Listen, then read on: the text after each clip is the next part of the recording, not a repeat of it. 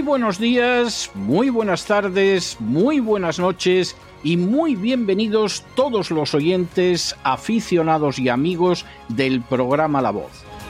La Voz comienza ahora un nuevo crowdfunding para su décima temporada, la que corresponde a 2023-2024. Lo hace además en unos tiempos en que la libertad está más amenazada que nunca en España, en Hispanoamérica y en el resto del mundo. Una vez más, como en las temporadas anteriores, está en manos de ustedes que la voz deje de emitirse o que por el contrario continúe sus tareas cotidianas. Debido a la crisis económica, al cambio del dólar en relación con el euro y sobre todo a la censura persistente de este programa en las redes con su correspondiente desmonetarización, en esta décima temporada nos vemos obligados a aumentar el objetivo del crowdfunding hasta la cifra de 150 mil dólares.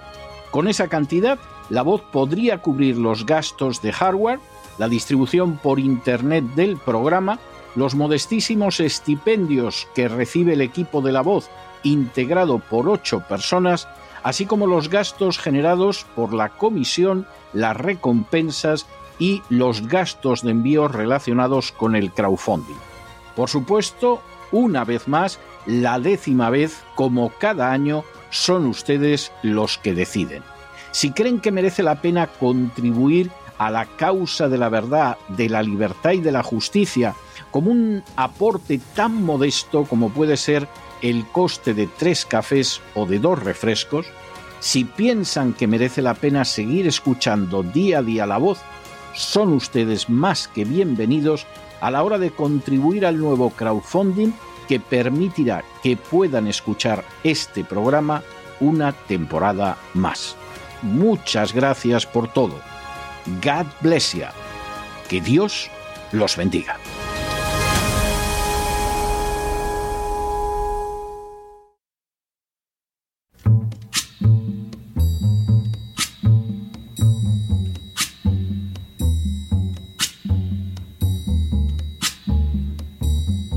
La voz con César Vidal, desde el exilio. When the night has come and the land is dark and the moon is the only light we'll see. No, I won't be afraid. Oh, I won't be afraid just as long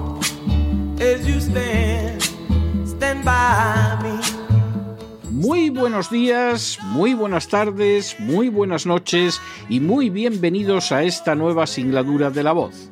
Soy César Vidal, hoy es el viernes 30 de junio de 2023 y me dirijo a los hispanoparlantes situados a uno y otro lado del Atlántico y como siempre lo hago desde el exilio. Corría el año 28 después de Cristo cuando un rabino judío se dirigía a sus discípulos y les planteaba la siguiente pregunta: Omihu Hamelech Hakam lehitgaro milhama bemelech echad velo yeshev barishona vayiyaetz in yuhal beaseret alafin laarok likrat java alat beesrin elef. Vein lo Beshalach Eilaf Malachim, Beodenu Rahok Lebakesh Shalom. Lo que podría traducirse como ¿O qué rey que se alza para desafiar a la guerra a otro rey no se sienta primero y consulta para ver si puede enfrentarse con diez mil hombres con el rey que viene contra él con veinte mil? Y si no, manda mensajeros mientras aún está lejos para acordar la paz. La pregunta planteada por el rabino estaba cargada de sabiduría. En esta vida no siempre se encuentra a nuestro alcance el que se cumplan nuestros deseos o el que se haga nuestra voluntad y precisamente por ello tenemos que reflexionar con cuidado cada paso que damos. Al respecto, la guerra constituye un ejemplo de enorme relevancia. Cualquier gobernante que desafía a otro en términos militares sin considerar que el otro puede ser más poderoso que él es un auténtico necio.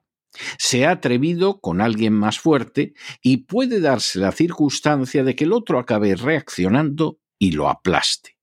Ante una situación así, solo cabe intentar llegar a un acuerdo pacífico antes de que el peso superior del enemigo caiga sobre él y sobre su país. No actuar de esa manera implica actuar con una peligrosa estupidez. Por cierto, el rabino en cuestión se llamaba Jesús de Nazaret.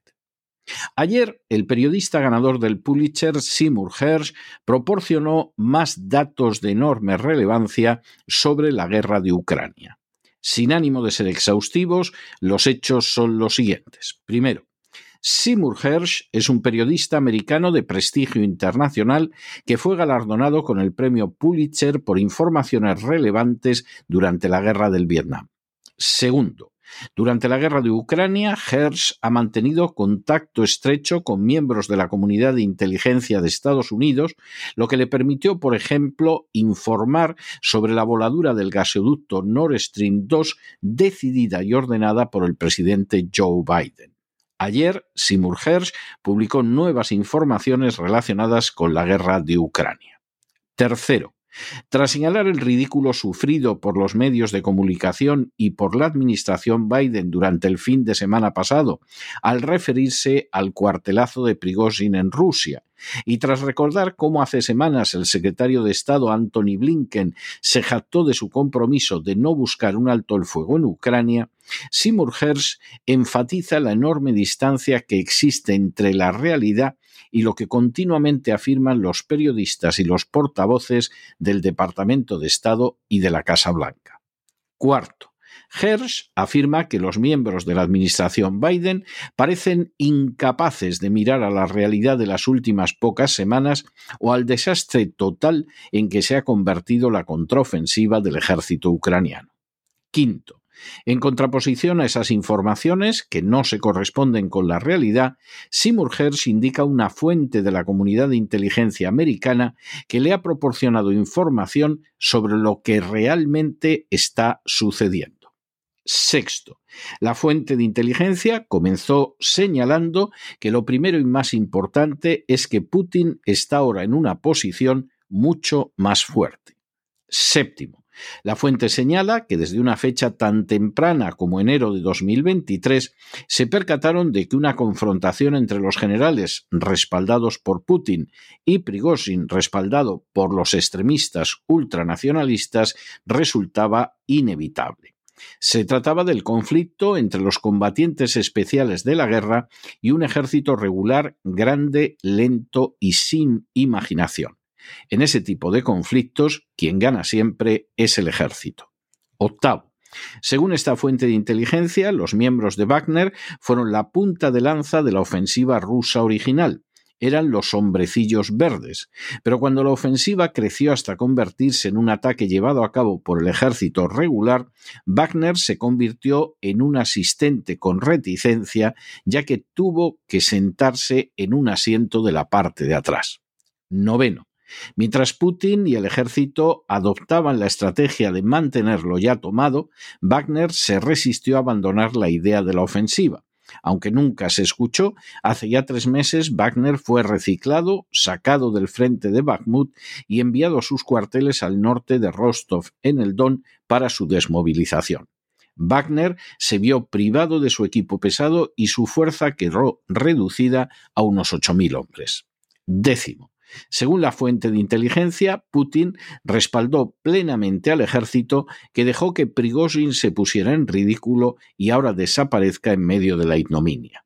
Todo ello sin tener que sudar militarmente ni obligar a Putin a enfrentarse a un punto muerto político con los fundamentalistas que eran ardientes admiradores de Prigozhin. Fue muy astuto. Un décimo tras volver a indicar que existe una brecha enorme entre la manera en que los profesionales de la comunidad americana de inteligencia contemplan la situación y lo que la Casa Blanca y la supina prensa de Washington proyectan al público al reducir acríticamente las afirmaciones de Blinken y de sus cohortes de halcones, Hersh afirma que las estadísticas actuales del campo de batalla que compartieron con él sugieren que toda la política exterior de la administración Biden puede verse en riesgo por Ucrania. Duodécimo. Seymour Hersh afirma que se le informó de que en las dos primeras semanas de la operación el ejército ucraniano se apoderó tan solo de 44 millas cuadradas de territorio previamente ocupado por el ejército ruso y en su mayoría siendo terreno abierto. En comparación, Rusia controla ahora 40.000 millas cuadradas de territorio ucraniano. Décimo tercero. Hersh señala también que ha sido informado de que en los últimos diez días las fuerzas ucranianas no han logrado abrirse camino en las defensas rusas de ninguna manera significativa. De hecho, solo han recuperado dos millas cuadradas más del territorio del que se habían apoderado los rusos. Décimo cuarto. Hersh señala que un oficial le dijo que a este paso el ejército de Zelensky necesitaría 117 años para liberar al país de la ocupación rusa. Décimo quinto. Aunque la prensa de Washington parece que de manera lenta se está dando cuenta de la enormidad del desastre sufrido por el ejército ucraniano, no existen pruebas de que el presidente Biden y sus ayudantes principales en la Casa Blanca y en el Departamento de Estado comprendan la situación. Décimo sexto. La realidad es que Putin mantiene un control total de las cuatro provincias que Rusia se anexionó tras un referéndum el 30 de septiembre de 2022, siete meses después del inicio de la guerra. Décimo séptimo.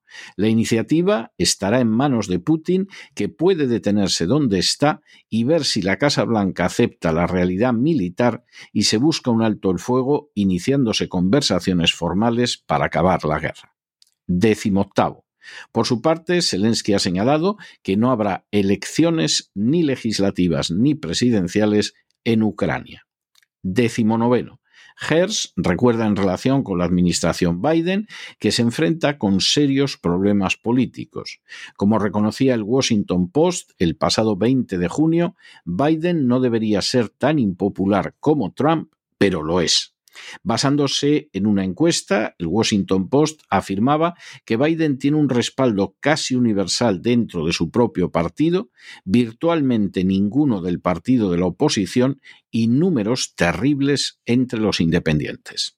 Vigésimo. Según Hersh, el desastre que se avecina en Ucrania y sus implicaciones políticas deberían ser una llamada para despertar para esos miembros demócratas del Congreso que apoyan al presidente pero no están de acuerdo con su voluntad de arrojar muchos miles de millones de buen dinero después de lo mal que van las cosas en Ucrania en la esperanza de un milagro que no llegará. Vigésimo primero. Según Hersh, el apoyo de los demócratas a la guerra es otro ejemplo de la creciente desvinculación del partido de la clase trabajadora. Esos votantes se han ido apartando en números crecientes a medida que los demócratas se acercan a las clases intelectuales y adineradas. Y vigésimo segundo, según Hersh, sería prudente que Joe Biden hablara con claridad acerca de la guerra y los varios problemas que representa para América, y que explicara por qué los más de 150 mil millones de dólares que su administración ha puesto en ella han resultado ser una muy mala inversión. Durante demasiado tiempo, la opinión pública mundial se ha visto sometida a una catarata de mentiras en relación con la guerra de Ucrania. Las mentiras comenzaron incluso antes de que la administración Obama y George Soros dieran en 2014 un golpe de Estado en Ucrania para derrocar al presidente elegido democráticamente e implantar un gobierno nacionalista. Las mentiras continuaron cuando los nacionalistas ucranianos comenzaron a asesinar y bombardear a civiles en el, en el, Donbass desde el 2014 y además nunca pretendieron cumplir los acuerdos de Minsk, firmados para evitar las matanzas, tal y como han confesado públicamente el antiguo presidente francés François Hollande, la antigua canciller alemana Angela Merkel y el antiguo presidente ucraniano Petro Poroshenko. A lo largo de los años, de nuevo, todo oculto bajo una espesa capa de mentiras, Estados Unidos además ubicó docenas de laboratorios de armamento bioquímico prohibido por la legislación internacional en Ucrania, tal y como reconoció la propia Victoria Newland en el Senado. Por añadidura, hombres y armamento de la OTAN se establecieron en suelo ucraniano. Como señalaría la corporación RAN, ya se tenían todos los elementos para provocar a Rusia a ir a una guerra. El momento llegó cuando también, según otro documento de la corporación RAN, la administración Biden decidió aniquilar la economía europea para absorber hacia Estados Unidos los capitales, las corporaciones y los cerebros de esa Unión Europea. Bastó cruzar las líneas rojas que el mismo Biden había señalado antes, años antes, y Rusia reaccionó poniéndose en funcionamiento un desastre colosal para la economía europea. En abril del año pasado, y ante una situación militarmente imposible de ganar, Ucrania firmó un acuerdo con Rusia para poner fin a la guerra, acuerdo en el que mediaron tanto Turquía como Israel. Sin embargo, la política de saquear Ucrania no podía detenerse, y Boris Johnson, primer ministro británico, se desplazó hasta Kiev para comunicar a Zelensky que la guerra tenía que continuar mientras así lo dispusiera la OTAN. De esa manera, Ucrania volvió a incumplir por enésima vez los compromisos internacionales contraídos. Zelensky, un político liberticida y corrupto que sueña con perpetuarse en el poder suprimiendo las elecciones, obedeció dócilmente las instrucciones de Johnson mientras iba llevando a cabo la entrega de las riquezas de Ucrania a corporaciones internacionales y enviaba a morir en batallas desesperadas a decenas de miles de jóvenes ucranianos, justo los que no habían huido también por decenas de miles al extranjero. Mientras se mentía a la opinión pública de manera masiva, Ucrania era expoliada por poderes internacionales, sus jóvenes eran sacrificados en una guerra que el propio Biden señaló que duraría hasta la muerte del último ucraniano, y Zelensky y sus camarillas se iban apoderando de generosas raciones de los más de 150 mil millones de dólares de los contribuyentes americanos enviados por la administración Biden. Todo se intentaba ocultar mediante la referencia machacona a una futura ofensiva que cambiaría el curso de la guerra. Pues bien, esa ofensiva ha durado ya tres semanas y a pesar de la masiva ayuda de la OTAN, está siendo un verdadero desastre para los ucranianos que apenas han avanzado en terreno pelado a costa de la muerte de miles de soldados y de pérdidas importantísimas de material militar. Para que Ucrania pudiera recuperar el Donbass a este ritmo, necesitaría casi 120 años de guerra, algo, por supuesto, totalmente inverosímil. No sorprende que ya hace meses la corporación RAN aconsejara al presidente Biden que saliera cuanto antes del avispero ucraniano. Hace mucho tiempo que el corrupto Zelensky debería haber seguido el consejo de Jesús de Nazaret, no traspasando líneas rojas que nunca irían en beneficio de su pueblo y que le están costando no solo indecibles sufrimientos humanos, sino también inmensas pérdidas materiales. Ese es el único camino. Y si él no lo emprende, habrá que esperar a que lo haga alguien menos corrupto y más íntegro que él, porque la realidad del fracaso militar de Ucrania, a pesar de tener a toda la OTAN respaldándola, resulta absolutamente innegable. Pero no se dejen llevar por el desánimo o la frustración, y es que a pesar de que los poderosos muchas veces parecen gigantes, es solo porque se les contempla de rodillas, y ya va siendo hora de ponerse en pie.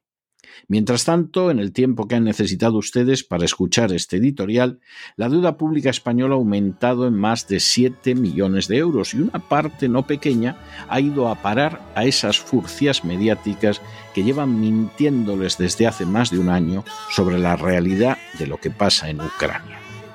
Muy buenos días, muy buenas tardes, muy buenas noches. Les ha hablado César Vidal desde el exilio que Dios los bendiga.